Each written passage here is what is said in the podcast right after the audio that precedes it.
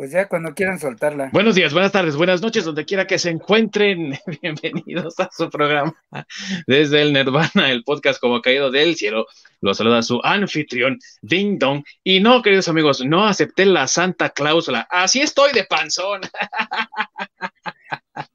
No me estoy convirtiendo en panzaclos.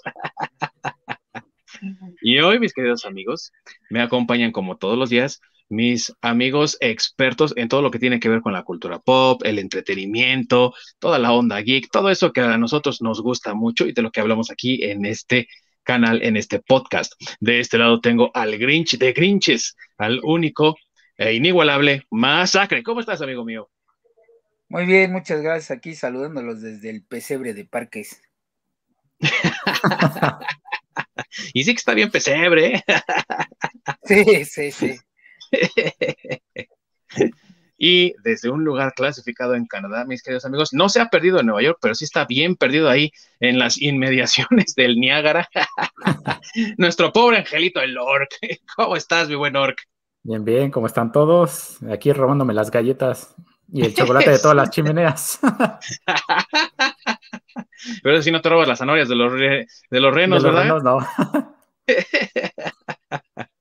Como pueden adivinar, queridos amigos que nos ven y que nos escuchan desde sus hogares, el día de hoy vamos a hablar aquí en este programa de nuestras recomendaciones favoritas para esta época navideña. Ya saben ustedes que durante estas fechas todo el mundo está lleno de paz, de amor, de caridad, de desprecio y odio por el hermano, por el vecino también, ¿verdad? y llenos, pero de pavo y romeritos, porque la cena está muy buena, ¿verdad? Pero una cosa que no puede faltar es el maratón navideño, esas películas familiares entrañables de la infancia y a veces no de tan infancia, que nos hacen recordar el espíritu navideño, aunque sea por las dos horas que dura el film. Y eso es lo que vamos a hacer hoy. Vamos a tratar de darles esas recomendaciones que pueden ustedes disfrutar con sus familias en esta época. Así que sin más preámbulo, comenzamos.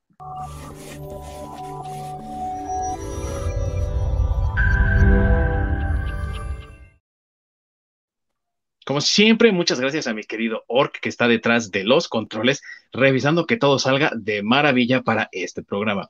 Y amigos, nuestras recomendaciones van desde lo inusual y extraño hasta lo típico y tradicional, pasando por una serie de formas de animación variadas y también de películas que han se han convertido en clásicos y que son entrañables, no solamente para cierto tipo de personas. Puede ser que no disfrutes de la Navidad, incluso que no la festejes, pero estas películas seguro te sacan una sonrisa en cada momento que las puedes ver.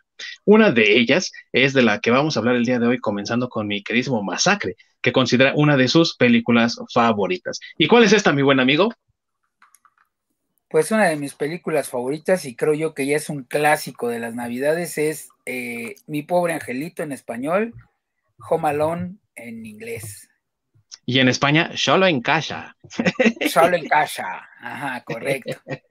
Entonces, eh, para mí creo que esa es de las películas clásicas, yo casi todos los años la veo. La, la primera, la uno, es la que más me divierte la 2 no está mal, pero pues la, sinceramente para mí la, mejor pues es la, primera, ¿no?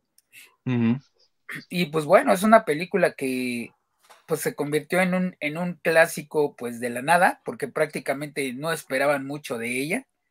Incluso se la habían ofrecido primero a Warner Brothers y Warner Brothers dijo, ah, es una peliculilla ahí de Navidad, pues te vamos a dar un presupuesto cortito, ¿no? Pero los productores este, dijeron, no, pues es que sabes que tu presupuesto no me alcanza. Anduvieron buscando eh, dónde más podían ellos lanzar su, su película y finalmente Fox fue quien les puso ahí tres milloncitos más al presupuesto y dijeron, pues de aquí somos, ¿no?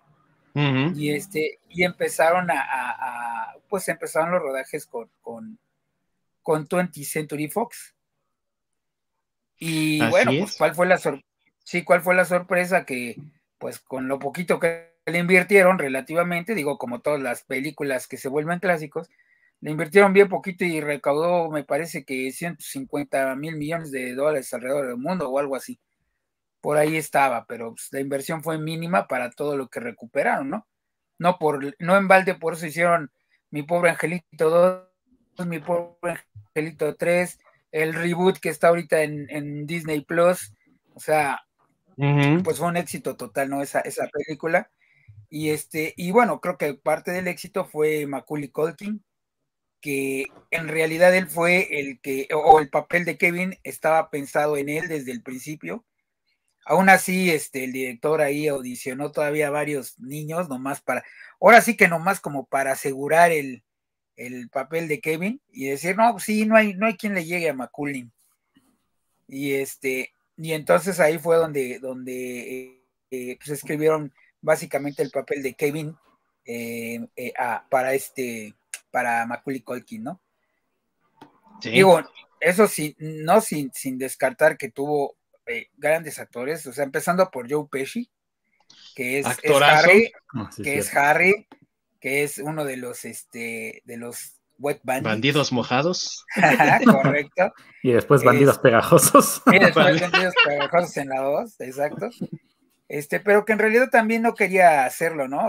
De hecho, habían considerado también a Danny DeVito, a, a Robert De Niro, lo habían considerado también para ese papel, pero finalmente Joe Pesci se quedó con, con, el papel. Eh, nada más que Joe Pesci tenía un pequeñito problema, pues el pequeñito problema, pues es que era muy, muy grosero, ¿no? Porque pues él venía de las películas de gángsters, ya saben, ¿no? Buenos muchachos, todas estas que, pues donde él hacía propiamente el, papel de un gángster, y este, y pues, eh, digo, se le salían muchas, muchas, muchas, muchísimas groserías, entonces a veces se le olvidaba que era una película para, para la familia, ¿no? Y hay un dato por ahí curioso que, este, eh, a este eh, el director de, esta película, que fue Chris Columbus, eh, le decía que cuando dijera la palabra con F, mejor dijera fridge. Entonces, si tú ves, fridge que es refrigerado en inglés, ¿no? Entonces, si tú ves, tú ves este, la, el corte original, a cada rato cuando le pasa algo al personaje de Harry, lo ves que está gritando, o lo escuchas que está gritando, fridge, fridge, fridge, pero pues es es este, el sustituto de la palabra en F, ¿no? Entonces, este, eh, eso, esos son de los datos curiosos, ¿no? También otro de los datos curiosos es que, eh, bueno, para hacer el, papel de Marv, que son, son, los, dos, los dos ladrones, ¿no? Eh, Joe Pesci, que es Harry, y Marv, que es Daniel Stern. Daniel en realidad, este, así es, en realidad ellos dos, estos dos actores, que son grandes actores, este, eh, no esperaban mucho la película y entre ellos acordaron que iban a hacer sus actuaciones como muy exageradas. Y sin querer latinaron, ¿no? O sea, el exagerar la, actuación, o sea, que embonó, pero perfecto en, en, este, en la película, ¿no? Entonces, eh, digo, es una película, de mi opinión, muy, muy divertida. Este, el plan que tiene Kevin para, para este, pues para impedir que los ladrones entren a su casa, pues es, es, es, eh, digo, es muy padre. Este, digo, otro, dato curioso ahí, por ejemplo, también es que el director Chris Columbus, que quería que todo fuera como muy eh, real, por decirlo así, el mapa que sale de, de, de, este, que, que, pone Kevin en la mesa para hacer su plan para que los ladrones no entren, él lo dibujó, o sea, realmente lo dibujó este Macaulay Culkin. Macaulay Culkin. Y, lo, y lo hicieron así para tratar Así es, y lo hicieron así para que tratar de, pues de, exponer esa inocencia, ¿no? De, un niño, porque pues en ese entonces Macaulay tenía nueve años, entonces pues era un, niñito de nueve años ahí en esa, en, esa, en esa película tal cual. Sí, así es. Y los niños seguían siendo inocentes aparte. sí, los niños seguían siendo inocentes. De hecho, también, eh, otro dato curioso es que eh, su primito, que se me olvida el nombre del, del personaje, pero el niño que le hace de su primito el que se orina en la cama, que nadie quiere, que nadie quiere dormir con él porque, ajá, él, él es, en la vida real es, uno de los hermanos de Macaulay Culkin. Kieran Culkin, sí. sí. Así es, así es. Entonces, este, sí, también, digo, o sea, les digo, la película está repleta como de anécdotas, de datos curiosos. Eh, ah, por ejemplo, también eh, el trineo en el que Kevin se desliza de las escaleras cuando él está viendo la tele, que por cierto está viendo la caricatura o la serie animada, la, película animada del Grinch, es la que está viendo en la tele, y a un lado está ese, ese, ese, este, ese, ese deslizador, eh, el director hizo que, todo el cast firmara ese deslizador y, según por ahí cuenta la leyenda que él todavía lo tiene, con las firmas de todo el, cast de, mi pobre angelito, todos los actores. Entonces, este, pues, ese tipo de datos. Sí, y, les digo, ese tipo de datos pues están muy, muy, muy padres, ¿no? Eh, tiene, tiene, cameos también increíbles como el de John Candy, que también sale ahí en esa película, ah, que ya había trabajado previamente con Macaulay Culkin en, en Tío Bock. Entonces, este. Así es. Digo, digo, o sea, es, para mí por eso es una película muy completa, muy, muy padre, una, una, película que la verdad yo sí la veo, sinceramente la veo el 25 de diciembre normalmente, cuando me despierto temprano, este, que no quiero bajar, está echando la flojera en mi cama, es la, es la película que normalmente pongo. Claro, un clásico completo. ¿Y quién puede olvidar al gran rey de la polca, el, líder de los alegres de Kenosha? ¿Quién sabe si podemos decir Kenosha ahí ahora con, todo lo que pasó? ah, bueno, sí, ¿verdad? no nos vayan a censurar, estamos hablando de otra cosa. Pero... muy bueno. ¿Qué recuerdos tienes de mi pobre angelito? que seguramente fue una película que, como yo, tú también llegaste a ver cuando eras precisamente niño. Sí, este también un clásico de que pasaban los sábados en el 5. Es, una película muy, muy, muy divertida, ¿no? De, sobre todo cuando eres niño, que te da esa idea de que puedes eh, idear cosas, proteger tu casa y tener ese tipo de aventuras. es, es algo sumamente muy padre. Entre los datos curiosos, creo que de este Daniel Stern rechazó inicialmente el papel de, de Marv, ¿no?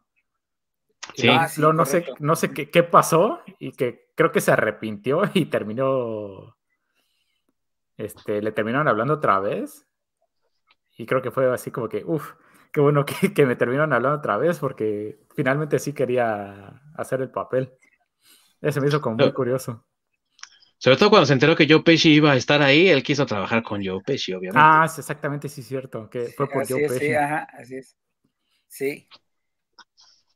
Y esta historia, amigos, que es un clásico, ustedes dirán, bueno, ¿y por qué? A ver, ¿de qué se trata? ¿Cuál es la historia? ¿Cuál es la idea?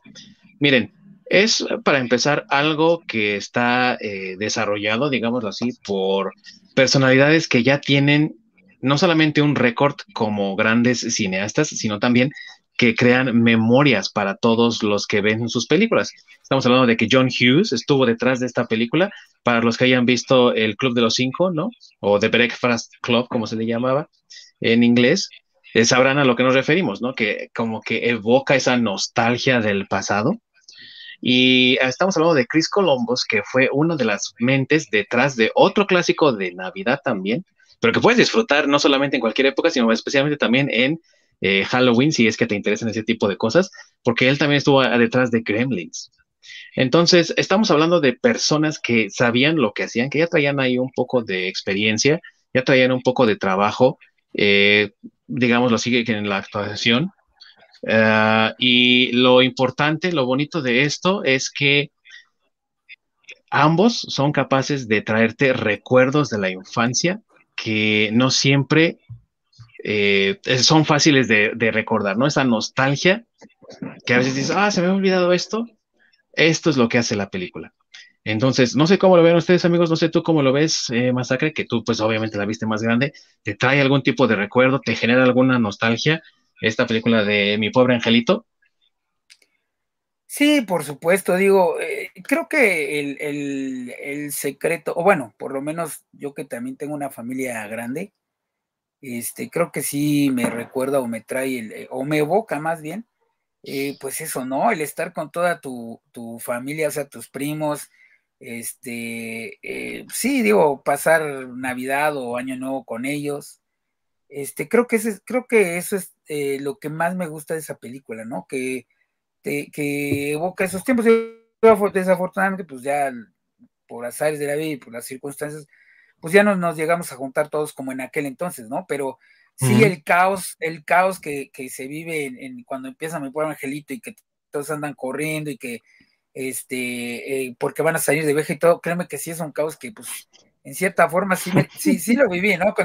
No que fuéramos a salir de viaje, pero sí, este, el caos de pues estar con los primos, el de la, abuelita, las mamás preparando la cena, los por allá, este, eh, platicando, tomando su cerveza, y, o sea, vamos, todo, todo ese, ese, esa, eso que se vive en, en, la Navidad, pues a mí, a mí la película sí me lo, sí me lo recuerda y pues sí, también es un recuerdo muy, muy bonito muy padre. Pues sí, ese caos, ¿no? De, de tener tanta gente reunida, sobre todo con familiares y todo eso, que sí. unos haciendo unas cosas por aquí, otros haciendo otras cosas por allá, cada quien como que en diferentes partes, que sí, sí se hace como un caos. Sí, y eh, no sé si también te pasaba a ti, Ork, pero en mi caso, por ejemplo, el también recordar ciertas cosas que tenía o incluso también que hacía, ¿no? Como eh, los micro machines que mencionan ahí en alguna parte de la película, ¿no? Hey, Kevin, tus micro machines casi le, casi le rompen el cuello a tu tía, ¿no? Porque están ahí tirados, ¿no? Y cuántos de nosotros no tuvimos micro machines, eh, o cuando, por ejemplo, cuando Marv pisa las, las en Navidad ah, tratando de entrar por la ventana. Sí, sí. Y, y, recuerdo, ¿no? También la maldad de, ay, vamos a dejar aquí esta luz de Navidad de las que había antes. No sé si recuerdan que traían unos ah, vidrios con piquitos, ¿no? Sí. Y si alguien los pisaba, ¡ay, José Su! Igual que, que Harry, ¿no? Ahí maldiciéndonos. Sí, sí. Sí, así es. Entonces, son cosas que, que, por ejemplo, a mí sí me, me traen ese recuerdo, ¿no? Y cada vez que la veo, yo creo que eso es, esa es una de las razones por las cuales también, igual que mi buen masacre, vuelvo a ella una y otra vez, porque me trae esos recuerdos de, ah, pues sí me acuerdo cuando hacía esto, ah, sí me acuerdo de las Micro Machines, las perdí todas o las destruí todas, pero las tenía, ¿no? Y andaban por ahí, jugábamos con ellas y todo, y los primos también las tenían. Entonces, ese tipo de recuerdos, ese tipo de conexión que tienes con tu infancia, yo creo que esa es una de las razones por las cuales es un clásico y también considerando lo que comentábamos, ¿no? Estamos hablando de John Hughes, de Chris Columbus, que saben agarrar cosas del pasado y traerlas de vuelta al presente para que tú las disfrutes, incluso antes de esta nueva época de nostalgia con Cobra Kai o Stranger Things o tantas otras cosas. Yo pienso que esa es como la nostalgia original, ¿no? De que tú decías, ah, no, sí, sí me acuerdo de esto, y qué recuerdos cuando yo también me lanzaba en trineo, aunque no fuera desde la casa, ¿no? Y, aquí en México, por ejemplo, no nos pasaba. Pero cuánta gente no tal vez tenía esos recuerdos. Y otra de las cosas también es que se ha vuelto universal. Porque ¿quién no se ha quedado solo en su casa alguna vez y ahora sí soy libre? ahora sí voy a hacer lo que yo quiera. sí, sí, sí. Tengo mi buen masacre, se supongo, teniendo tan gran familia, pues sí, era como un deleite, ¿no? Uy, ya estoy solo ahora sí, ¿no? Sí, sí, sí, y, pero ¿sabes qué? Este, creo que también conforme vas creciendo y que también es parte del mensaje de la película, eh, pues sí está bien estar solo pues, de vez en cuando, ¿no? Pero sí ya llega el momento en que dices, no, pues sí extraño a mi familia, porque a fin de cuentas, este, eh, eh, Kevin, o bueno, el personaje de Macaulay Culkin, este, al final, ya cuando atrapan a los bandidos y todo, se da cuenta que pues va a pasar Navidad solo, ¿no? y, este, y se arrepiente del de, deseo, ¿no? Que le había pedido a Santa Claus, que era que, que todos desaparecieran. Y este, y pues se emociona mucho al, momento de que este, llega su mamá, llegan este, sus primos, sus papás, y otra vez vuelve el caos, y se da cuenta que, que pues ese caos realmente es algo que él extrañaba, ¿no? Y que es algo que, que a él le gusta, y, y en cierta forma trata de compartirlo con su vecino. Si recuerdan, el, porque el vecino es el que le ayuda al final a derrotar a los bandidos, y este, y era el vecino que pues no le hablaba a nadie y demás, y, el personaje de Macaulay en cierta forma le ayuda al vecino a que se reencuentre con, su familia, ¿no? Y que tampoco esté solo en, en, Navidad. Entonces creo que también el mensaje, pues, digo, es una película navideña, una película este, rosa, con final feliz y demás, pero creo que el mensaje que te ponen ahí de que lo, lo importante de, estas celebraciones es estar con la familia, ¿no? Y convivir con ella y ese, ese mensaje creo que también, como tú dices, se ha vuelto universal y creo que también por eso lo hace un clásico. Y tú, mi buen Ork, algo que te haga identificarte más con la película que otra, otra, que alguna otra cosa o algún momento o algún mensaje que tú rescatas de la película, como lo hace mi querido Masacre. Pues sobre todo es algo que nos tocó a nosotros en nuestra niñez, que vivimos como ese tipo de momentos, porque hoy en día creo que se vive de una manera completamente diferente. Entonces, por eso es que nosotros tenemos como esa, ese apego a esa película y nos da esa nostalgia, porque a fin de cuentas nuestra niñez es como muy de ese estilo. Entonces, sí, sí te da esos eh, momentos eh, bastante padres de añoranza. Y también algo que nos entrega eh, esta película son momentos muy icónicos que incluso se replican en, otras series o en, otras películas. Que uno de los momentos más icónicos es cuando Kevin se está rasurando, ¿no? Que se, pone el, el, el aftershave, y, y grita. Entonces, esa escena yo creo que es de, las más icónicas que se ha replicado una y otra vez en, todos lados. Y pues sí, justamente cuando eres eh, niño a esa edad, vuelvo a, lo mismo de, sobre todo nosotros en nuestra época, que pretendía ser adulto, o lo que quería era ser adulto, ¿no? Porque, o por, por lo menos a mí me tocó esa época donde había tantas restricciones de estas cosas son para niños y estas cosas son para adultos nada más. Sí. Entonces, eh, el, el, este, el, pues el ver a, a, Kevin estando solo y haciendo este tipo de cosas para adultos, que dices, a mí también me gustaría hacer eso, ¿no? O sea, quiero, quiero tener esas libertades, quiero llegar a tener ese poder de yo ser quien haga las, reglas y demás. Es algo como muy padre. Y que tú las puedes hacer estando solo, obviamente, pero pues a fin de cuentas también eh, no puedes estar, como bien dice Masacre, solo todo el tiempo tienes que convivir con alguien, ¿no? a fin de cuentas. Exactamente. Y ahora que lo menciona también mi querido Masacre, Eh, la forma en la que introducen al vecino, ¿no? Con esa historia tétrica de que, no, este hombre fue un asesino serial que escondía a sus víctimas ahí en el cubo de sal que va regando todas las noches por las calles para que la nieve se derrita y está escapando de la ley bajo otro nombre. Este tipo es peligroso. Y entonces, ¿cómo impresiona al Kevin? y, y se arma toda esta idea de que es un monstruo, ¿no? Prácticamente el señor y se le cae todo cuando el señor se le acerca en la iglesia y pues, feliz Navidad, ¿no? Yo creo, quiero pensar que no soy el único, mis queridos amigos, que en algún momento conocimos a un señor de aspecto tenebroso, tal, y, sobre todo aquí en México, no sé por qué, siempre que le falta un dedo, ¿no? siempre por alguna razón. Y entonces te daba miedo, decías, no, corran, corran, y, y no faltaba el niño o todos los niños en la colonia, en la calle, que decían, es que cuidado con ese porque mata niños y que a mí sí me tocó. No sé si a ustedes, no sé tú, mi buen masacre, si a ti te tocó también ese tipo de, experiencias infantiles. Sí, bueno, no, no, no propiamente en la calle, pero sí en la colonia, ¿no? O sea, de, ay, no vayas con, o no te metes a tal calle, o en esa casa, o está embrujada, o vive un señor que es ropavejero y se roba a los niños y tal. Y sí, precisamente como dices, le, falta, le faltaba un dedo. no sé por qué, pero sí, sí. en, eso tienes razón. Era como, ya parte del estereotipo, si te falta un dedo eres del diablo o eres maligno. pero, pero, pero sí, o sea, digo, eso en México, no sé si en otros lados de, de donde nos escuchen, pues también eso era como común. Digo, para que nos pongan en los comentarios, ¿no? Si también, si también la vivieron, como dicen por ahí. Sí, amigos, si los tres que nos están escuchando, alguno es de otras partes fuera de México, pónganos en la caja de comentarios cuál es su experiencia, si había este tipo de estereotipos o historias, o cuál era el estereotipo que se manejaba del hombre siniestro ahí de la colonia o de la calle, y los vamos a leer con mucho gusto. Eh, tú, mi buen Ork, ¿tuviste alguna experiencia similar así en tu niñez? Sí, también en la colonia, y, no solo el que le faltara el dedo y el, el señor se viera así extraño, también justamente la casa se ve así como muy tétrica por alguna extraña razón. Ya sea, descuidada. O que, está descuidada o, se ve tétrica por alguna razón.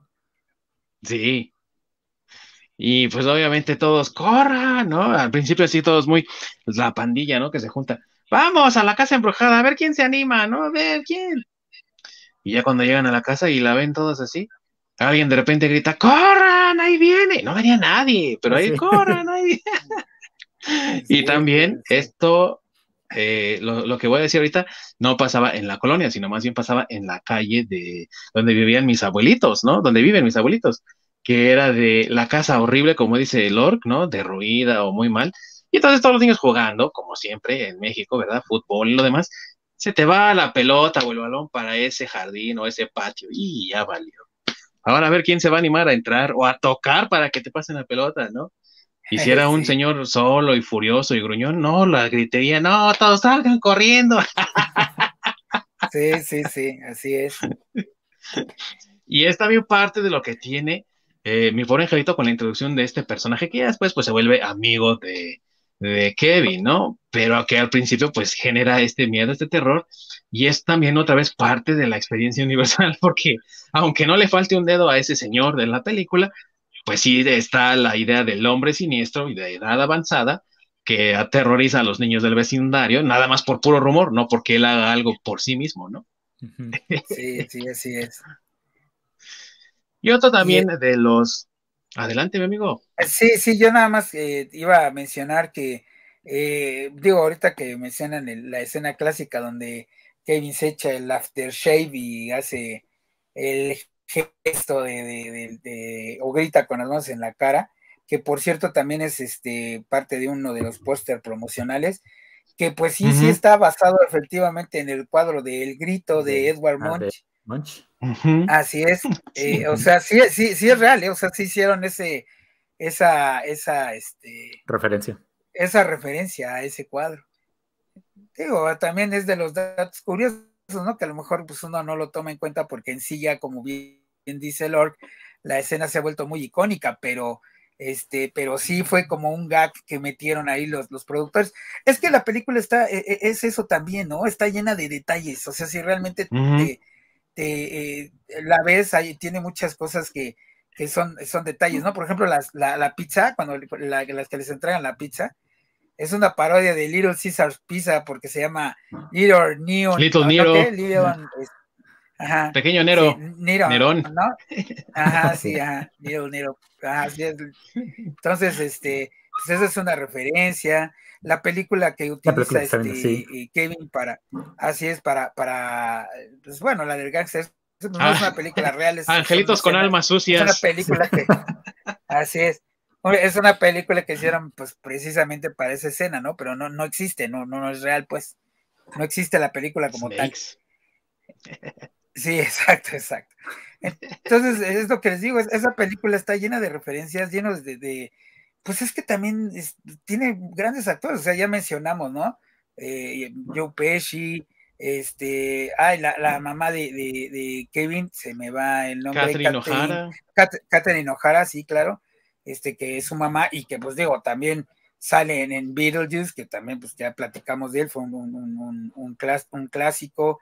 Este, híjole, bueno, no sé, o sea, creo que hay, hay muchos actores ahí que,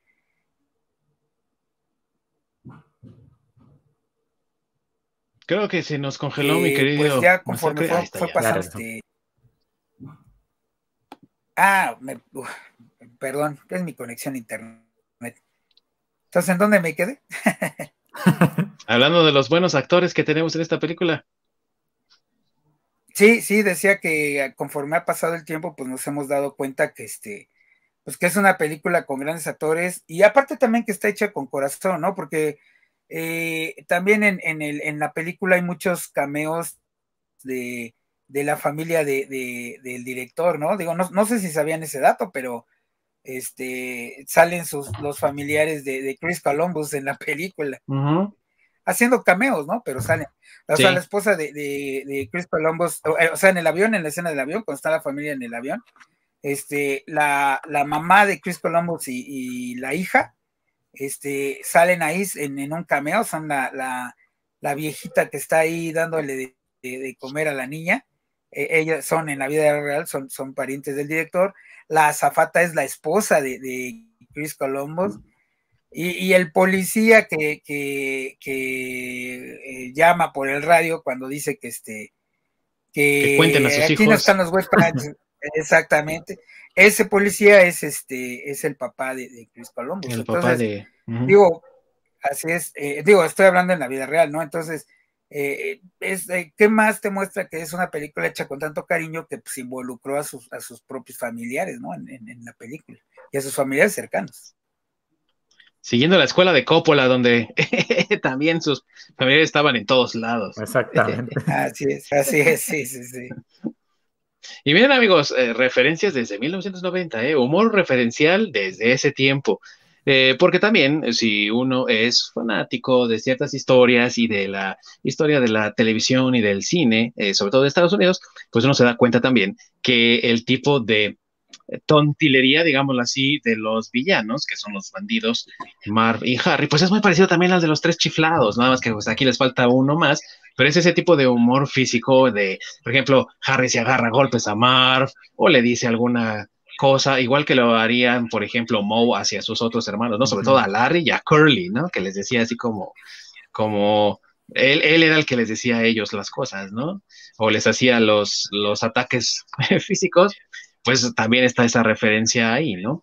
Pero el, aparte de eso también, mis queridos amigos, el hecho de que tiene ese sentimiento de unión familiar. Yo pienso que ese es uno de los aciertos de la película y creo que eso es con lo que yo me quedo, ¿no? La unión familiar y eh, con el espíritu navideño, yo creo que sí te lo, te lo eleva, ¿no? Y eso es algo que se le agradece a Chris Columbus, a todo el equipo que trabajó en esta película y pues a la película misma, ¿no? ¿Algo más que desees agregar, mi queridísimo Orc, antes de que pasemos a la siguiente historia de Navidad? Pues que también los, lo que nos da son estos villanos con los que empatizas muchísimo y son súper cómicos. Sobre todo la, todas estas situaciones en las que se terminan metiendo, ¿no? De que le cae una plancha prendida a Mar, le quema la cabeza a Joe Pesci. La mano. La mano. Eh, todo, este tipo de cosas, de situaciones, eh, como dices, de humor físico, y a él, ellos, al exagerar este, sus reacciones, lo hacen aún más cómico, que, te, hace, empatizar con ellos. Así que más que odiarlos, al contrario, te, como que te diviertes con ellos, ¿no? Sí, totalmente. Y no los desprecias ni, ay, malditos, más bien es ja, ja, ja. Y sí, son entrañables. Definitivamente Ork tiene la razón, mis amigos, es una pareja de criminales entrañables. Todo mi buen eh, masacre, ¿algo más que quieras agregar acerca de esta película antes de que nos pasemos al siguiente, al siguiente film?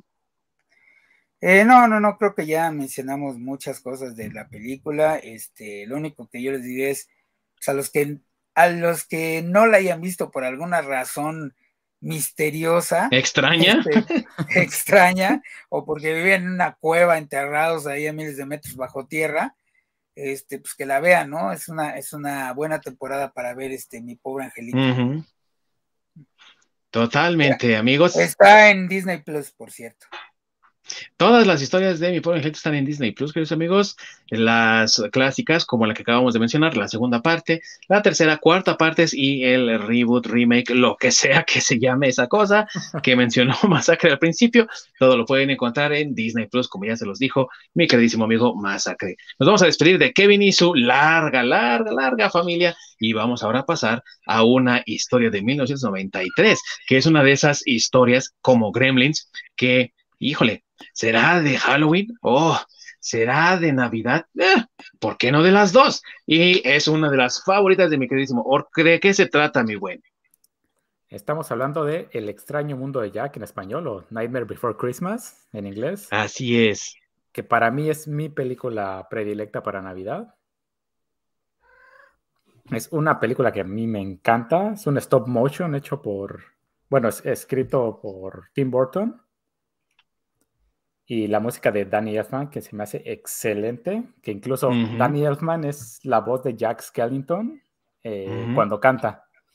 Entonces, a mí se me hace una película excelente que nos, nos muestra ese lado, ¿no? De, querer hacer algo diferente cuando vives en, en, una vida monótona, donde siempre es básicamente lo mismo, y buscas por ese algo más, ¿no?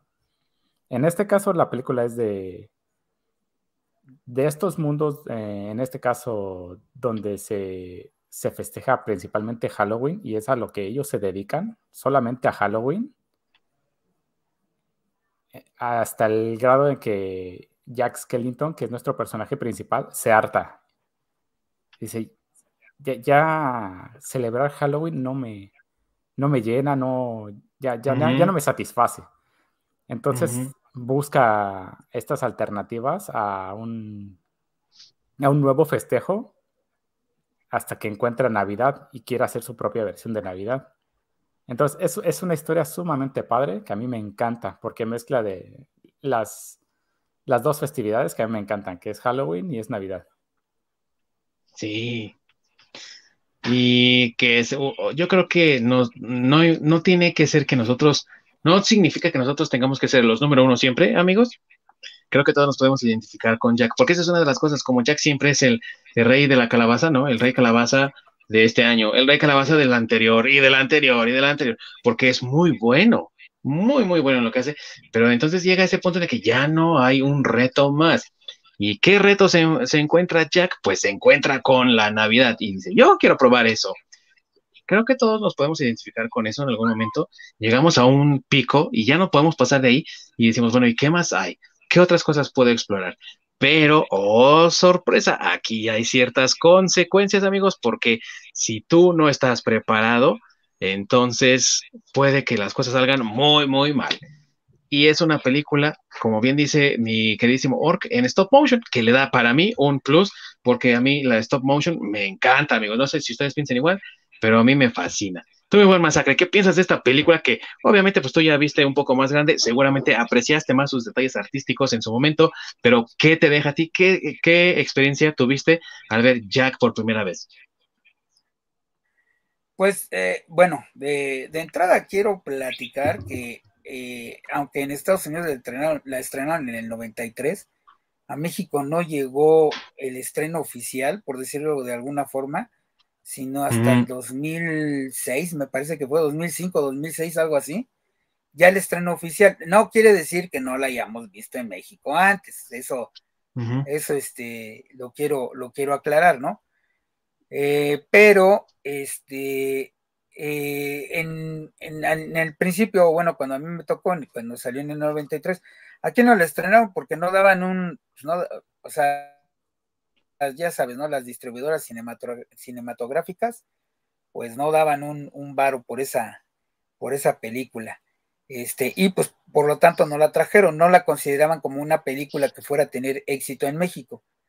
Este, sin embargo, gracias a nuestros amigos bucaneros de toda la vida, este, esa película la pudimos ver en México, pues prácticamente eh, al poco tiempo de que se estrenó en Estados Unidos, ¿no? Y pues, ¿cuál fue la sorpresa? Que sí fue un, exitazo, ¿no?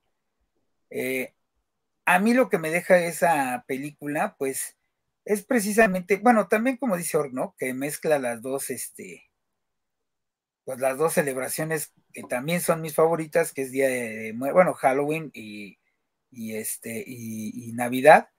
Entonces, eh, eso, también eh, me lo deja, o bueno, también por eso me gusta la película.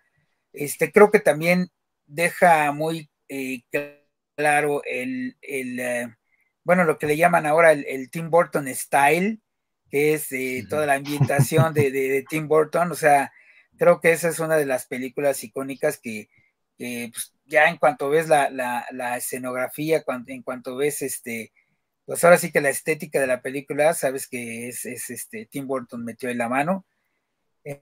Entonces, eh, eh, a mí también eso me gusta mucho. Eh, fue también una película que tardó mucho en hacerse por el stop motion. Sí. Este, tardó mucho tiempo en, que se, en que se realizara, pero también gracias a la ferre, por decirlo así, de, de Tim Burton es que, es que eh, salió como la conocemos, ¿no? Y otra vez, eh, curiosamente, ahorita en este programa van dos películas donde eh, sale Catherine O'Hara, ¿no? Porque también Catherine, O'Hara es la voz de, en inglés de, de, Sally. De Sally. Así es. Ajá, así es. Y tú, mi queridísimo Orc, que mencionas que es tu favorita porque combina las dos celebraciones, ¿no? Que más te gustan, que son Navidad y, Halloween. En el sentido de Navidad, ¿qué es lo que te evoca Jack? Eh, y toda la, pues digamos así, aventura, ¿no? La travesía que lleva para tratar de usurpar la tradición de la Navidad, siendo que no la comprende muy bien, ¿no? ¿Qué es lo que a ti te deja este, este mensaje navideño, ¿no? Del lado de la Navidad, porque pues obviamente también tiene un mensaje del lado del Halloween, pero para ti, ¿qué es esto que, que, pues, te deja? Básicamente es la capacidad de asombro que tiene sobre cuando encuentra algo nuevo que tú cuando te estás volviendo adulto es algo que terminas perdiendo. A fin de cuentas que cuando eres niño, sobre todo en la época de Navidad, es, es algo que te que estás esperando, ¿no? Todo el año. Porque pues, los regalos, Santa Claus, toda esta parte mágica que es con la que yo me relaciono mucho. Entonces, ese es algo que la parte navideña me da de esta, de esta película. Y también que, bueno, eh, yo no sé, en, lo que piensen muchos de los que nos ven, que nos escuchan, ¿no? Pero el hecho de, pues, los chistes, ¿no? El humor negro, no sé tú cómo lo ves, mi buen Orc, esa parte de, del humor negro también, porque, pues, es eh, clásico de Tim Burton, ¿no? Utilizar ese tipo de, de cosas siniestras, pero uno de los chistes que no es nada a lo mejor nada oscuro ni mucho menos, pero como me encanta el nombre que le dan a Santa, ¿no? De Santa Atroz. A Santa Atroz, sí. El personaje de Logie Boogie se, me hace un excelente personaje. yo creo que de mis personajes favoritos. Sí, sí, y, que la verdad, eh, Santa Atroz se oye mucho mejor que como le pusieron en, en España, ¿no? Del Santa Claus. Ah, sí. Bueno, aunque ahí déjame, aunque déjame, eh, quiero abrir un paréntesis porque el título de, El extraño mundo de Jack en México, mm. en, España, este sí fue eh, eh, pues más, más cercano al, título original, ¿no? La noche antes de Navidad fue el título en España o sea, bien por los españoles ahí, ahí sí nos fregaron, porque pues, nada que ver con el extraño mundo de Jack, ¿no?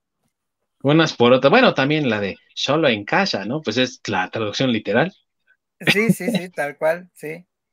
Sí, pero digo, aquí sí se, sí se, este, se escucha mejor eh, la noche antes de Navidad que, que, pues, que, el extraño mundo de Jack, ¿no? Bueno, yo digo. Podrían haber salido con el, con el chico blanco molón que se viste de traje, algo así. Sí, sí, sí, con alguna cosa por eso. Bueno, y, no, ¿eh? Y no, y no se llama la noche este, antes de Navidad, se llama la pesadilla antes de Navidad, así se llama en España. de hecho, me gusta hacer una referencia, sí, y es una referencia a un poema muy popular de Estados Unidos llamado precisamente The Night Before Christmas, que es la noche antes de Navidad, precisamente, que por supuesto eh, ayudó a, eh, pues como a despertar el espíritu navideño, ¿no? Porque habla precisamente de todo lo que ocurre cuando están esperando los niños dormidos a Santa Claus. Y eh, es un juego de palabras, ¿no? En ese sentido, y por eso se llama la pesadilla antes de Navidad, pero que precisamente por eso te evoca esta Ah, como nostalgia por la Navidad, como decía mi buen Or, que estás ahí esperando los regalos y todo. Ahora imagínate que es algo que a mí como me encanta ver, me a lo mejor eh, me va a hacer que me vaya al infierno, ¿no? Pero como me, da mucha risa ver a los niños todos espantados cuando les llegan sus regalos. Y yo no sé ustedes, mis amigos, pero una de mis escenas favoritas es cuando están los papás y ni se les ven las caras, ¿no? Están de espaldas y como a tres cuartos y ¿qué te trajo Santa Claus? Y entonces el niño así todo espantado voltea a verlos, ¿no? Y con la, caja del regalo abierta y saca una cabeza. y los papás, ¡ah! Esa y la del niñito con hasta los cabellos así de punta, porque la boa se está comiendo su agua. ah, sí, está bien. ¿Cómo me gusta, eh? Sí, sí, sí. Sí, chistes negros, pero pues muy buenos, ¿no? muy bueno. Y la música es excelente. Ah, sí, ¿eh? Eh, no creerías que Danny Elfman salió de Oingo Boingo, ¿eh? La verdad, porque... sí, sí. Qué trabajo musical hace, ¿eh? De verdad. Y yo diría que es uno de sus mejores, junto con el de Batman. Sí. Y el tema de los Simpson, ¿no? Creo que esto es súper identificable. Y las canciones también que, él, que él ayuda a crear. Sí, creo que su carrera debía haberse basado más en hacer este jingles que en Oingo Bongo. Oingo Bongo, por ejemplo. éxito y ya. sí, creo que sí. y, y, obviamente, pues las canciones, yo no sé, Ork, tú qué pienses de las canciones. Eh, a mí como me encantan, y la de precisamente la de Santa Cruz, Los Niños de Boogie, eh, me gusta un montón, ¿no? Eh, Atrapa Santa Claus, úntalo con miel y todas las cosas que le quieren hacer, ¿no? Es mi canción favorita, yo creo, de toda la película. ¿Cuál es la tuya, mi buen Orc? Híjoles. Yo creo que para mí la canción de Loogie Boogie y obviamente oh, la, de, sí. la, de, This is Halloween eh, son ah, dos canciones favoritas. La de This is Halloween es obviamente la icónica. Pero no sé, la de, la de Oogie Boogie tiene algo que a mí me encanta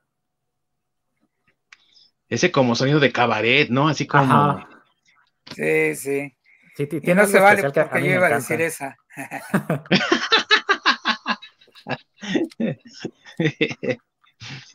y uh, esa, la de This is Halloween se ha convertido en un clásico ya que escuchas a la par de, por ejemplo, qué monstruos son, ¿no? El Monster Mash. Ajá. Eh, ah, sí. Que también escuchas a la par de, de la de los cazafantasmas, ¿no?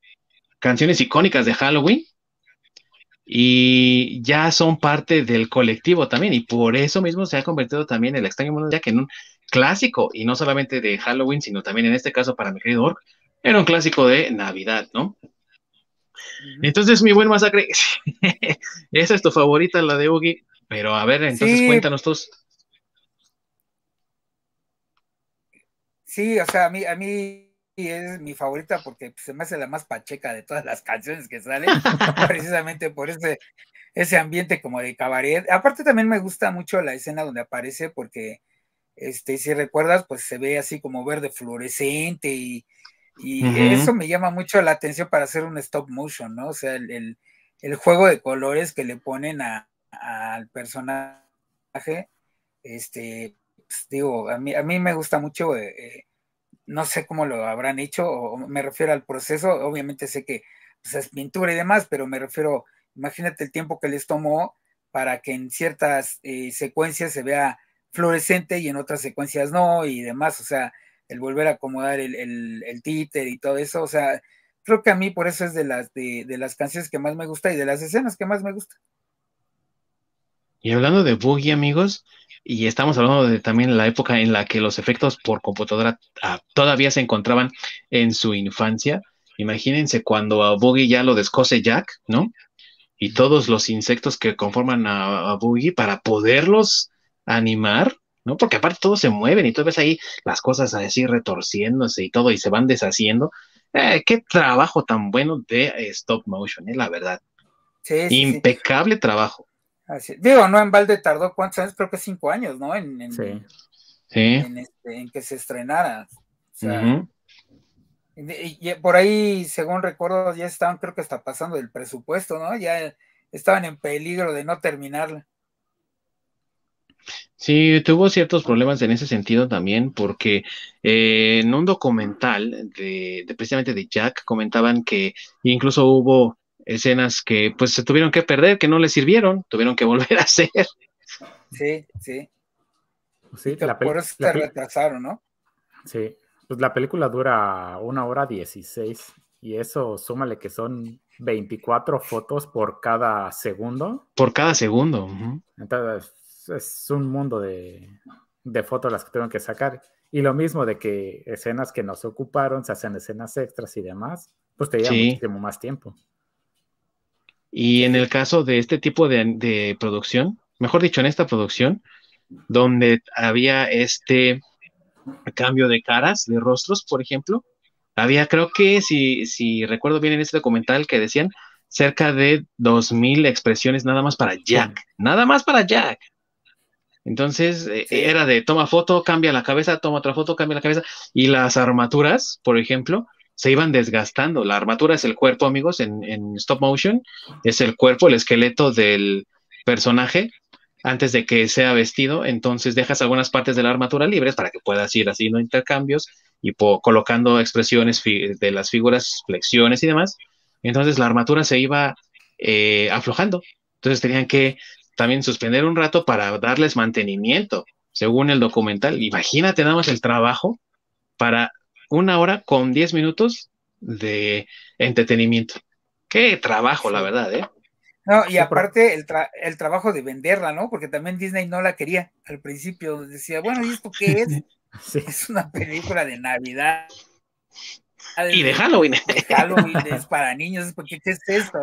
Sí, sí, sí, no, no sabían y al, y al principio como que no le tenían fe. Creo que mi querido Orco quería decir algo.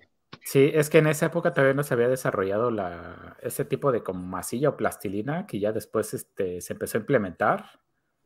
Que en esa época la, la, masilla o la arcilla que utilizaban por las luces se iba como derritiendo. Entonces no, le costaba mantenerse esa forma. Entonces tenía que hacer trabajo lo más rápido que pudiera, luego parar o tener varios cuerpos como en, en stock para irlos cambiando. Ya después se desarrolló, se desarrolló una nueva plastilina. La, creo que la desarrollaron un par de chavos de Guadalajara, si no estoy mal.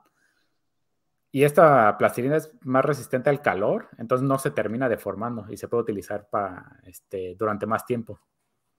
Sí, así es. De hecho, los que tuvimos eh, suficiente edad y también el canal SAS de, Multivisión en aquel entonces, recordaremos a Gombi, que era una figura de plastilina de color verde, que era como una barra de plastilina que tenía como la cabeza chueca, ¿no? Como que se le iba así de lado, se le hacía aquí un hoyo. Y era pura plastilina, como la que describe mi buen Orc. Y precisamente eh, Gombi, por ejemplo, se trasladaba girando, se convertía en una pelotita y giraba ¿Por qué? Porque tenían que encontrar formas de trabajar con la plastilina a modo de que eh, se entendiera qué estaba pasando y de que pues no se estuviera derritiendo ahí la figura mientras estaban filmando algo, ¿no? Y Gombi eran cortos, muy pequeñitos, yo creo que a lo mejor unos dos minutos, algo así, de, trabajo, ¿no? Con, la plastilina, y aún así era un trabajo muy, muy pesado. Y lo que, lo que vino después de eso fue eh, el estudio Arman, con las aventuras de Wallace y Gromit, de los que deberíamos hablar en algún momento, amigos, porque también son, ya se han convertido en no solo iconos de la cultura inglesa, sino también se han convertido en películas y el estudio Arman pues, se ha convertido en un estudio importante de animación en el estilo stop motion, ¿no? Pero eh, sí ha sido un trabajo muy, muy eh, largo. Y eh, yo creo que lo que hace muy bien también el extraño mundo de Jack, para los que están interesados obviamente en esto de la animación stop motion. Combina bastante bien el estilo de animación que tenían, por ejemplo, los especiales de Navidad, por cierto, de Rankin Bass, como Santa Claus viene a la ciudad, el, de Rudolph y la nariz roja, y nuevas técnicas de stop motion como la clay motion, que es esta plastilina, eh, y trata de hacer algo también innovador con las técnicas de stop motion, ¿no?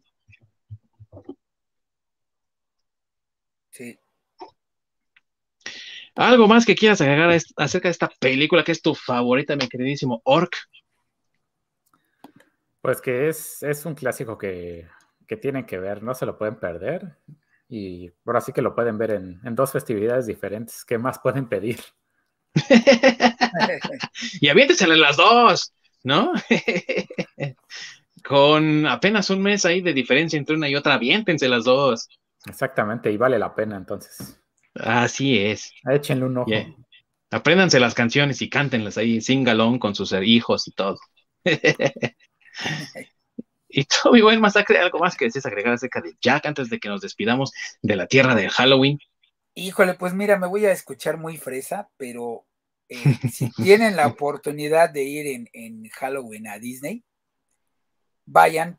Eh, aparte de que adornan el parque con la temática de Halloween muy padre, si les gusta la película, La Casa de los Espantos de, o la Mansión de, los Espantos de Disney, la arreglan con la temática de Jack. Entonces, mm. es otra experiencia totalmente distinta. Entonces, si llegan a tener la oportunidad este, de ir en esa época y son fanáticos de la película, pues no hay mejor que ir en, Halloween al parque Disney ir a la Casa de los Espantos y ahí aparecen todos los personajes de, de, la película de Jack. Entonces, pues ahí el dato para que vayan ahorrando.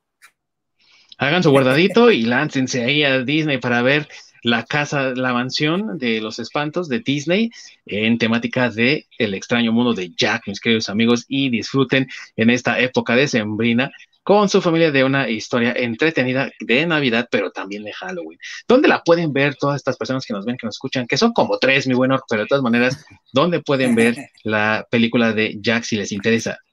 Ah, de hecho, lo pueden encontrar en eh, Netflix. Allá en Canadá, ¿eh? No crean que aquí en México. Sí, tengo que checar el catálogo de allá de México. Pero sí, en, creo que también está en Prime, si no estoy mal. Y aquí en México, ah, amigos, la pueden disfrutar en Disney Plus. Eh, Disney Plus, así es. Vamos a despedirnos del buen Jack y de su mundo de Halloween y de Santa Clavos, como dicen los españoles, o como a mí me gusta que le digamos Santa Atroz.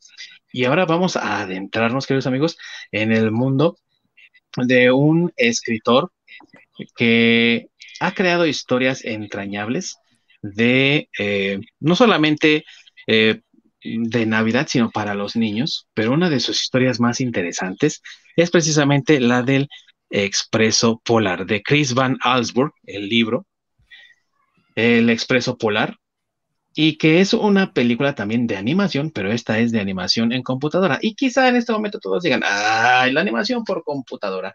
Eso ya es algo que hemos visto en otras ocasiones, pero la diferencia de esta historia es que la animación es en, en motion capture. ¿Qué es el motion capture, amigos? Pues han visto cómo Mark Ruffalo se pone un traje chistoso con un montón de botones y lucecitas para que después con eso digitalicen a Hulk.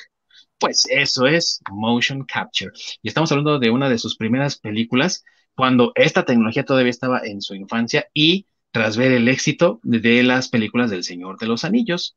Este film de 2004, dirigido por Robert Zemeckis, que si les suena el nombre, estarán de acuerdo conmigo que sus películas más representativas son Roger Rabbit, Volver al Futuro, y viendo con gran asombro el trabajo técnico de crear a Gollum con el motion capture, dijo, esto podría incluso reemplazar a los actores en algún futuro.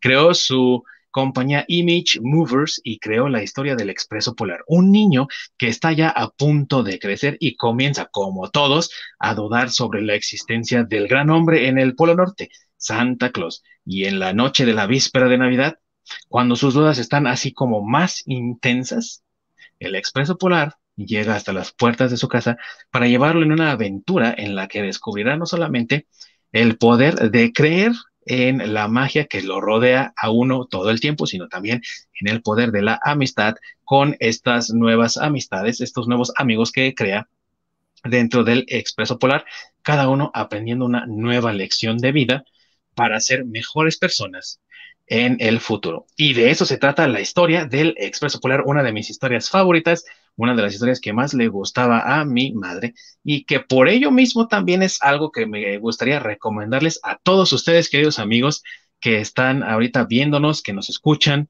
y para los que no nos escuchan en vivo, pero que están recibiendo el podcast, porque el Expreso Polar tiene una característica muy, muy particular casi todos los personajes fueron eh, capturados con la figura de Tom Hanks. Esto a lo mejor en esos momentos pues le daba un poco de movimientos tiesos a los personajes, pero era algo que estaba sorprendiendo en ese momento porque no se sabía hasta dónde podía llegar. Hoy en día incluso el motion capture se ocupa hasta en los videojuegos.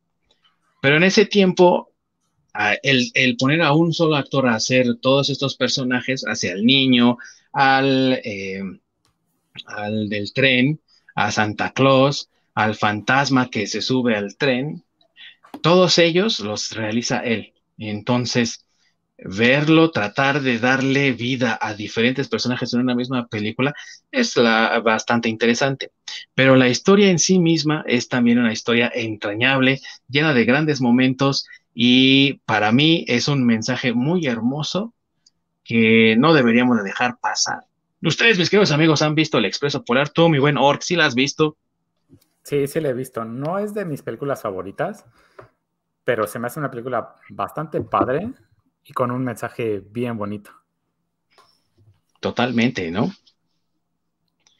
Y tú, mi buen masacre, ¿tú sí la viste? ¿Sí te gustó? ¿No te gustó? Sí, sí la vi. Este, bueno, he de confesar que no es de mis favoritas, pero, sí, sí la vi. Este, y lo que me gusta de esa película, eh, bueno, digo, aparte de todo lo, lo, tecnológico que ya mencionamos, este, creo que es el, el mensaje del espíritu de la Navidad, ¿no?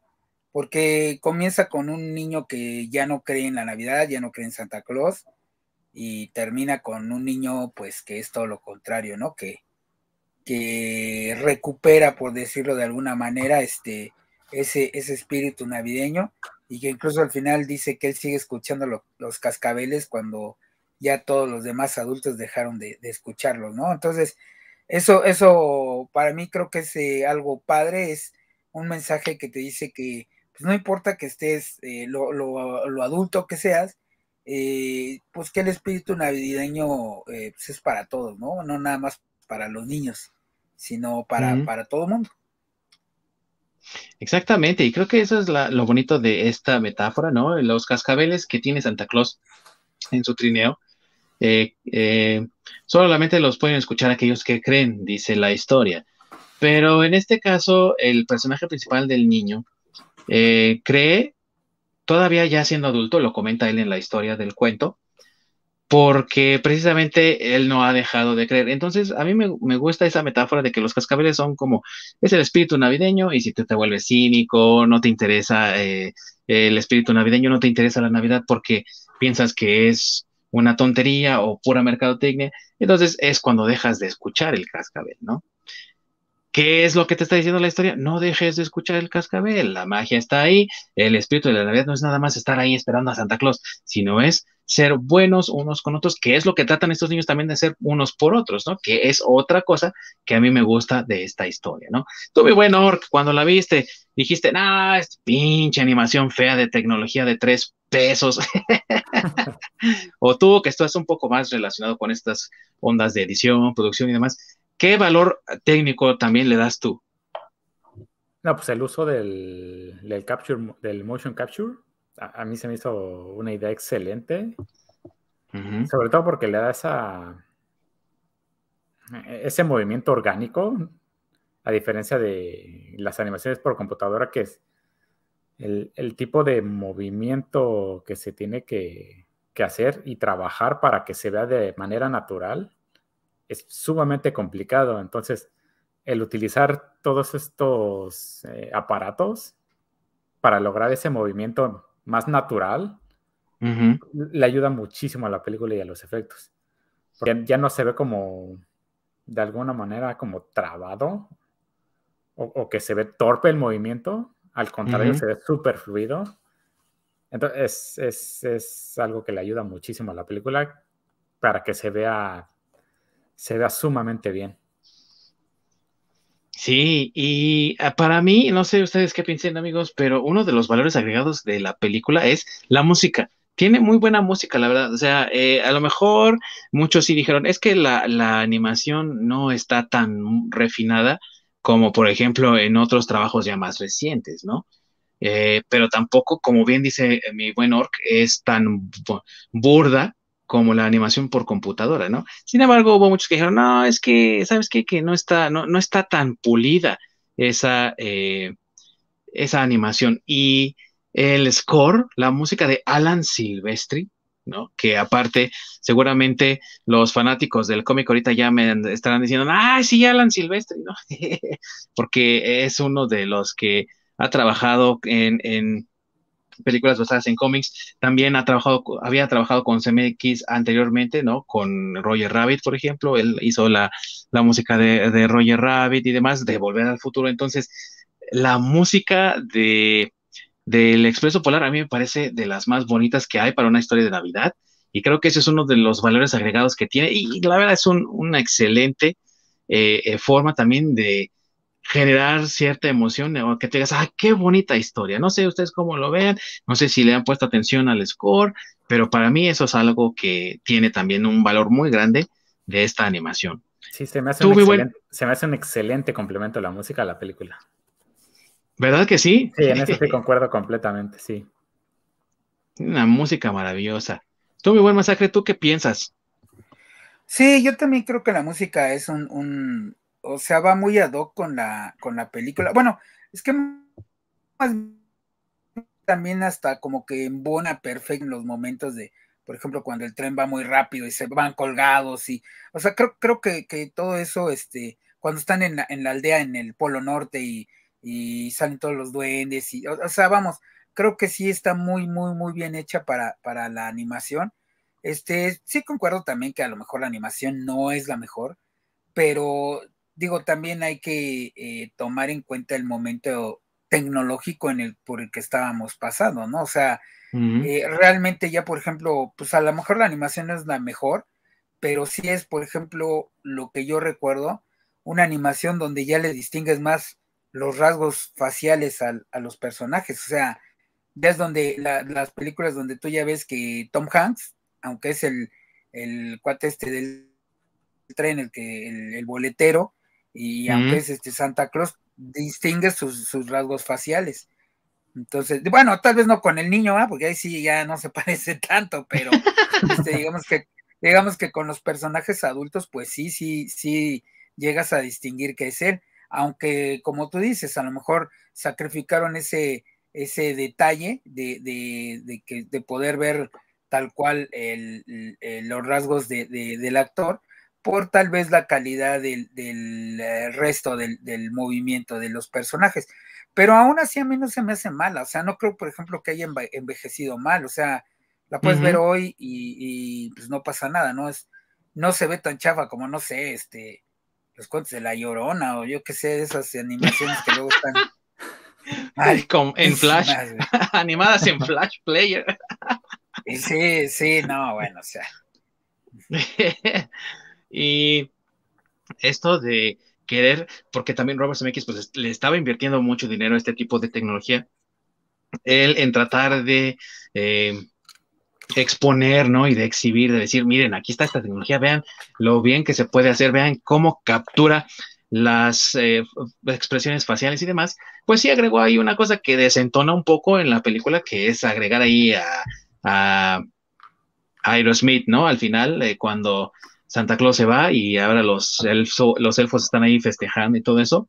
Y uno de los, de los elfos es eh, Aerosmith, ¿no? Entonces digo, bueno, pues está tratando de decirnos, miren qué gran avance tecnológico que capta muy bien las, los rostros de las personas y casi podemos replicar los rostros de, estas personas y obviamente eso ha servido mucho para que películas como Avengers, ¿no? Se vean beneficiadas y tú puedes perfectamente bien distinguir que es Mark Ruffalo el que está ahí detrás de Hulk, ¿no? Eso está muy bien, es muy bueno, pero sí, bueno, digamos que trataba de vender el motion capture y pues nadie lo quiso comprar, ¿no? Si fue una, una, una situación un poco cara para muchas personas, y en ese entonces, podemos decir que Robert Zemeckis de cierta forma estaba adelantado a su tiempo y ahora ya es algo tan común que pues, lo vemos en, muchas eh, películas que se han convertido en nuestras favoritas. Entonces creo que es un atino también el haber ocupado este tipo de animación. Y cuando lo ocupa otra vez en Los Fantasmas de Scrooge, por ejemplo, otra película de Navidad también, con Jim Carrey, no, o sea, no solamente captura perfectamente bien el rostro de Jim Carrey, sino que ahora lo transforma de formas increíbles cuando lo convierte en Scrooge, por ejemplo, ¿no? Entonces, creo que tiene mérito eso también, y como dices, perfectamente acertado y concuerdo contigo. Hoy por hoy puedes ver la película y no ha envejecido tan mal, a pesar de que ya tiene sus años, ¿no? Tiene ya 17 años y eh, creo que es como con Toy Story, ¿no? Cuando salió Toy Story, la primera, pues la animación por computadora estaba en su infancia y ni siquiera se ve así bien definida la figura muchas veces, pero no es una mala animación, ha envejecido bastante bien como ejemplo de esas primeras animaciones por computadora y creo que el Expreso Polar bien podría hacer lo propio que hace Toy Story, pero en el caso del motion capture, ¿no? Eh, ¿Algo más que deseen agregar acerca de esta historia de Navidad que también pues se está convirtiendo rápidamente en una favorita de muchas personas? Tú, mi buen Orc, ¿algo que deseas agregar de esta película navideña? Sí, justamente es eso de medir con justa vara de acuerdo a la época, porque pues tenemos el, el avance tecnológico que había en esa época, pues era bastante bueno. O sea, a lo mejor no era lo mejor del universo lo que presentaron, pero también tampoco puedes exigir lo que estás viendo hoy en día. Podemos compararlo de alguna manera con la evolución de las consolas de videojuegos, de cómo empezaron de 8 bits, luego se fueron a 16, luego a 32, a 64. a lo que vemos hoy en día, ¿no? Que son resoluciones en HD o incluso en 4K. Entonces, Sí, que los juegos de que los juegos de 8 bits ya los traes en el celular, ¿no? O sea, por ejemplo. Exactamente, entonces de alguna manera esa película ayudó a poner a sentar ciertas bases para el uso de esa tecnología y fuera algo más común y más pulido hoy en día. Totalmente de acuerdo con eso que dice mi queridísimo Orc. Entonces, pues amigos, si tienen la oportunidad, si le dan chance al Expreso Polar, véanla en su justa medida y créanme que van a disfrutar de una historia muy entrañable. Tú, mi buen masacre, ¿algo más que quieras agregarle al Expreso Polar? Este, pues no, yo creo que ya lo mencioné, a mí lo que me gusta, te repito, no es de mis películas favoritas, pero el mensaje que tiene sí me gusta mucho creo que eso es lo que me deja a mí más la, película de Expreso Polar. Este, digo, más que ver a Tom Hanks en diversas versiones en la película. este, sí, creo que el, mensaje es, es, muy bonito, ¿no? Eso es lo que a mí me gusta de esa película de Expreso Polar. Así es, mis amigos, si ustedes quieren darle oportunidad al expreso y quieren zarpar en busca de la aventura por creer en el verdadero espíritu de la Navidad y por supuesto en su representante más importante que es Santa Claus, pueden ustedes revisar y checar el expreso polar en diferentes plataformas de streaming aquí en nuestro país, en México. Pueden disfrutarlo en Netflix, pueden disfrutarlo también en HBO Max, si es que tienen HBO Max, y por ahí también existe la opción de verlo en Prime. Así que vayan a su plataforma de streaming favorita y disfruten del Expreso Polar, mis queridos amigos. Pero no hemos terminado todavía con este especial navideño y les vamos a comentar algunas otras recomendaciones que tenemos por ahí para que completen este maratón navideño y haya para todos los gustos, para todos los sabores. Mi buen Ork, ¿qué más nos recomiendas para estas épocas navideñas que las personas que nos ven, que nos escuchan puedan disfrutar? Algo para cambiar un poco el tono a un poco más de acción. Les recomendaría eh, Rise, of the, eh, Rise of the Guardians, que ah. es... El origen de los guardianes. El origen de los guardianes. sí, se me fue esa onda que es una película con más acción, también un mensaje bastante padre. Y podemos ver no solo a Santa, podemos ver a Jack Frost, eh, al conejo de Pascua, al, arenero. Es este tipo de personajes que son de celebraciones, unidos, digamos, para salvar al mundo, se me hace algo bastante padre.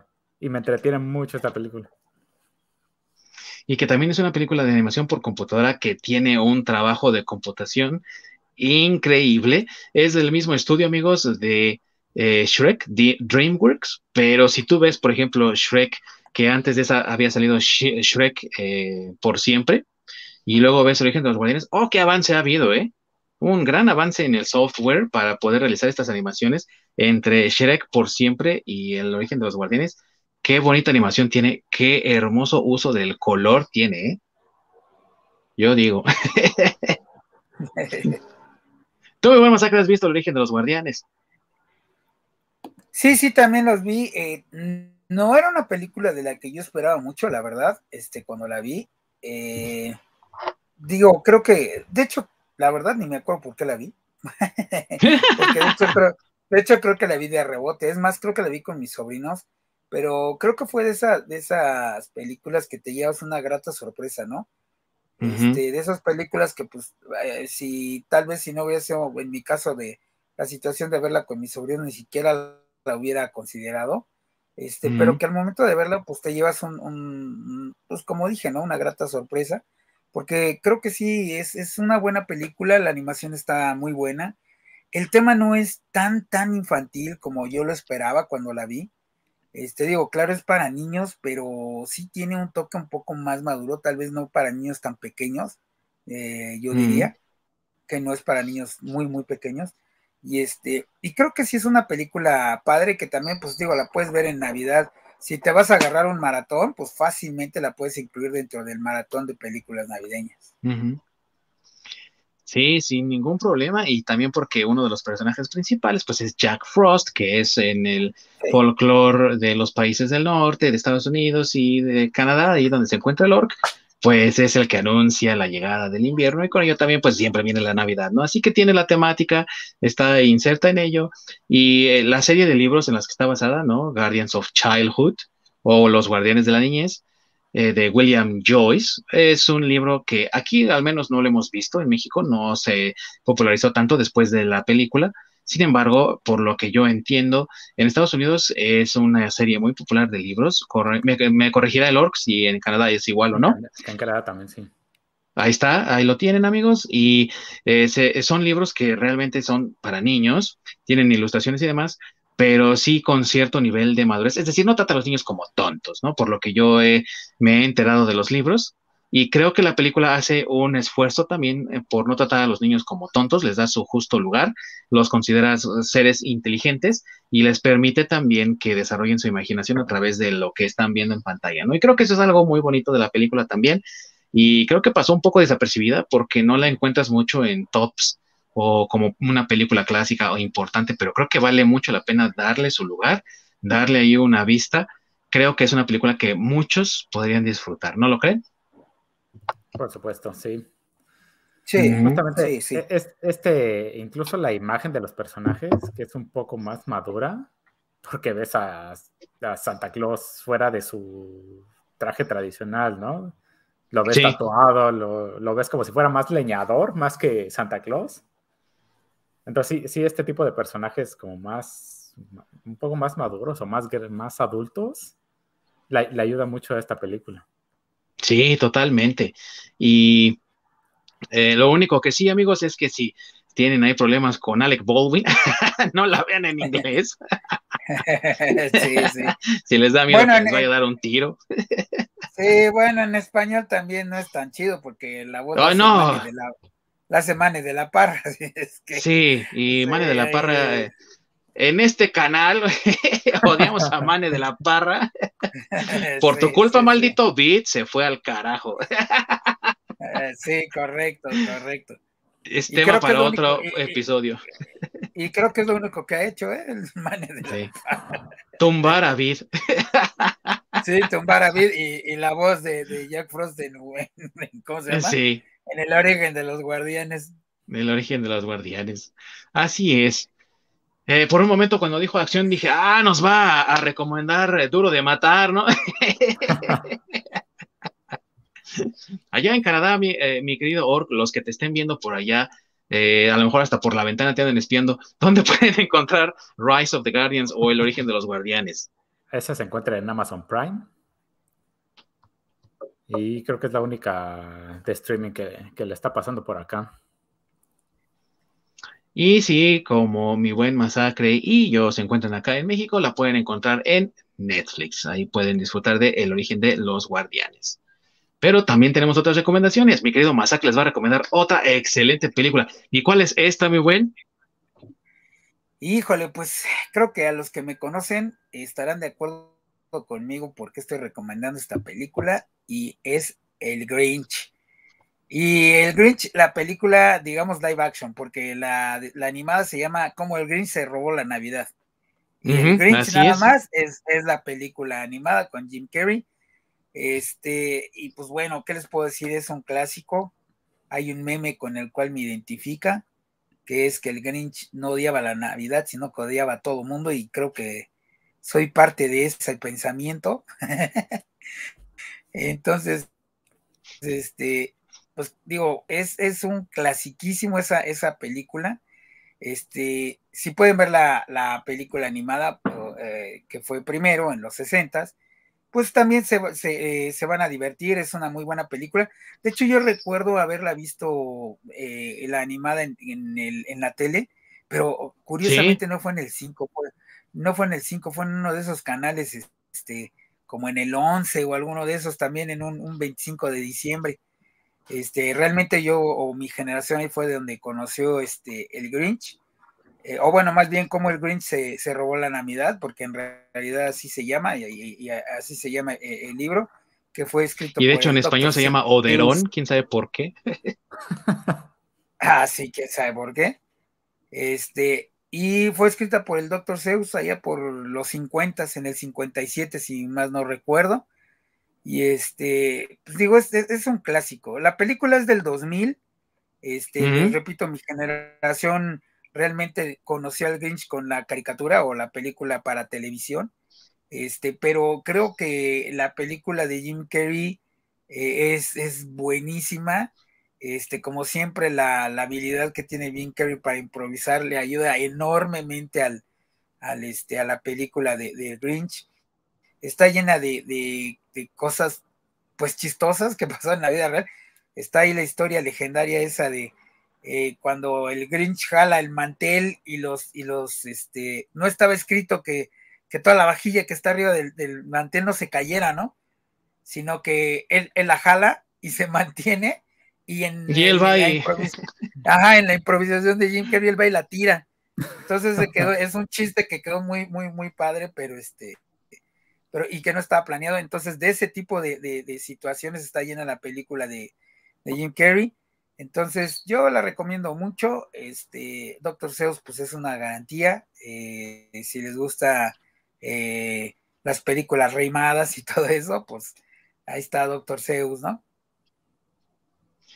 Tú muy buen Orc, eh, supongo que has visto esta, esta película de Ron Howard y supongo que también, como yo, estarás de acuerdo en que es una película de las mejores de Jim Carrey, diría yo, ¿eh?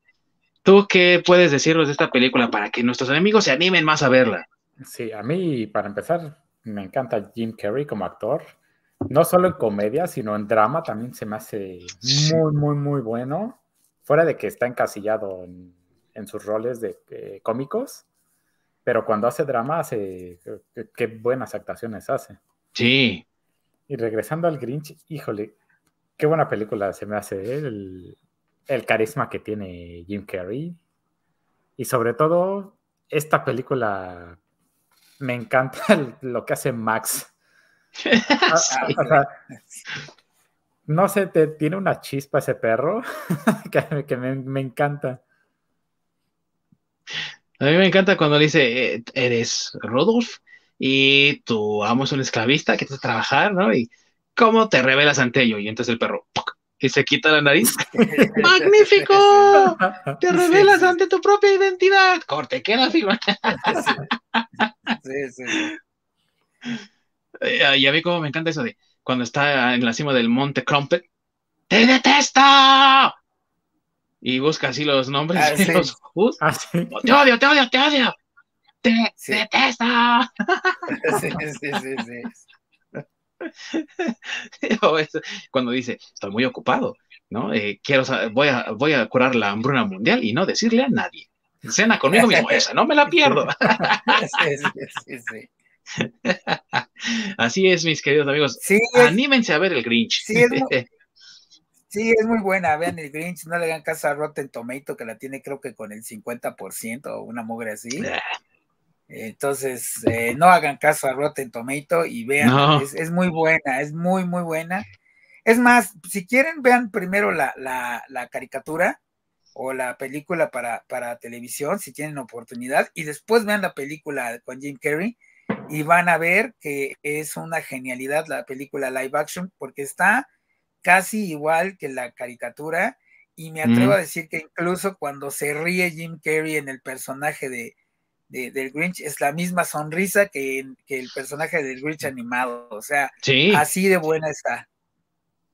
Sí, y aunque obviamente el poema es un poquito corto para una película de una hora y media, la verdad es que lo que le van agregando para precisamente rellenar y hacer una película de larga duración, no tiene tampoco ningún desperdicio, no se hace aburrido ni muy pesado y creo que eh, se ha convertido también en un clásico esta versión, eh, la de Jim Carrey, y no hay por qué hacerle el feo, ¿no? Así que disfruten esta película si pueden, que aparte en familia se disfruta mucho mejor. Sí, y aprovechando, pues ya se pueden echar la trilogía y ver la, la nueva del Grinch, la que acaba de hacer también. Pues, la de Illumination. Ajá. Sí, pues ya están ahí, ¿no? Pues échense las tres. También está bastante buena, la acabo de ver recientemente. Se me hizo bastante divertida, me, me, gustó bastante también, ¿eh? Sí, sí, también está chistosa, está buena. Y pues obviamente el Grinch, como dice mi buen masacre, del doctor Theodore Geiser, alias el doctor Zeus, no hay pierde, es garantía segura. Así que mis mi querido Masacre, si ya animamos a nuestros amigos a verla, ¿dónde la pueden encontrar? Eh, según yo, está en. Ay, si más no recuerdo, está en Prime, ¿no? Me parece. Es no chequé, pero sí creo que está en Prime. Eh, aquí en México. Así es, la pueden encontrar en Amazon Prime, amigos. Dense una vuelta por Netflix porque me parece que todavía hasta hace tres semanas la tenían por ahí. Quién sabe si esta semana ya le hayan cambiado porque los de Netflix son así. Y te quitan luego las películas de temporada, justo en la temporada. Entonces, para meter Witcher. Pues, sí, para meter The Witcher y otras cosas. que ya también salió hoy, ¿no? sí, sí, Entonces, pues échense un vistazo por ahí a ver si todavía está. Chaquillas de Netflix. por cierto, patrocínanos, Chaquilla. por favor. y bueno, mis amigos, otra recomendación que les voy a hacer es una película, mm, a lo mejor lo podríamos considerar infantil por el tipo de estrellas que aparecen, pero es una película familiar que es una adaptación de un cuento popular de Navidad escrito por nada más y nada menos que Charles Dickens, un novelista y dramaturgo muy popular del siglo XIX, que escribió de las mejores historias que en la literatura inglesa pueden encontrar, como Oliver Twist, La historia de dos ciudades, eh, David Copperfield y eh, una de sus historias más conocidas y más entretenidas es el cuento de Navidad o como se le conoce en inglés Christmas Carol. Y esta adaptación es de los Muppets de la mano de Brian Henson, el hijo del difunto Jim Henson, a dos años de la muerte de su padre, tomó la batuta de eh, pues tan titánica labor que es dirigir la compañía de Jim Henson y decidió hacer una historia para honrar la memoria de su padre y puso a los Muppets a interpretar a diferentes personajes dentro de la historia de Christmas Carol, como en el caso de la rana René, eh, a el eh, gran Bob Cratchit, que es un empleado con un sueldo mísero, Miss Piggy es su esposa Emily, por supuesto, pero que tiene como Ebenezer Scrooge a nada más ni nada menos que Michael Caine, uno de los mejores actores británicos de la historia, que tal vez ustedes recuerden como Alfred en las películas de Batman de Christopher Nolan, pues él es Scrooge y créanme que lo hace de maravilla. Su única condición para entrar en esta película es que él le dieran permiso de tratar a los Muppets como actores de verdad. Y créanme que su actuación y también la forma en la que canta, porque él canta, créanlo, ¿no? Él canta las canciones ahí en la película, es de otro mundo, excelente actuación y él ha dicho muchas veces que es su, papel favorito y la verdad se nota, se nota que lo disfrutó, es una gran película, no tiene ningún desperdicio y deberían de verla todos. Y para los que no sepan de qué se trata, pues es la historia de un avaro miserable llamado Ebenezer Scrooge que odia la Navidad y es visitado un día por tres fantasmas de las Navidades pasada, presente y futura. Y le muestran el verdadero espíritu de la Navidad para que se convierta en un mejor empleador para Bob Cratchit y en un mejor ser humano para toda la ciudad de Londres.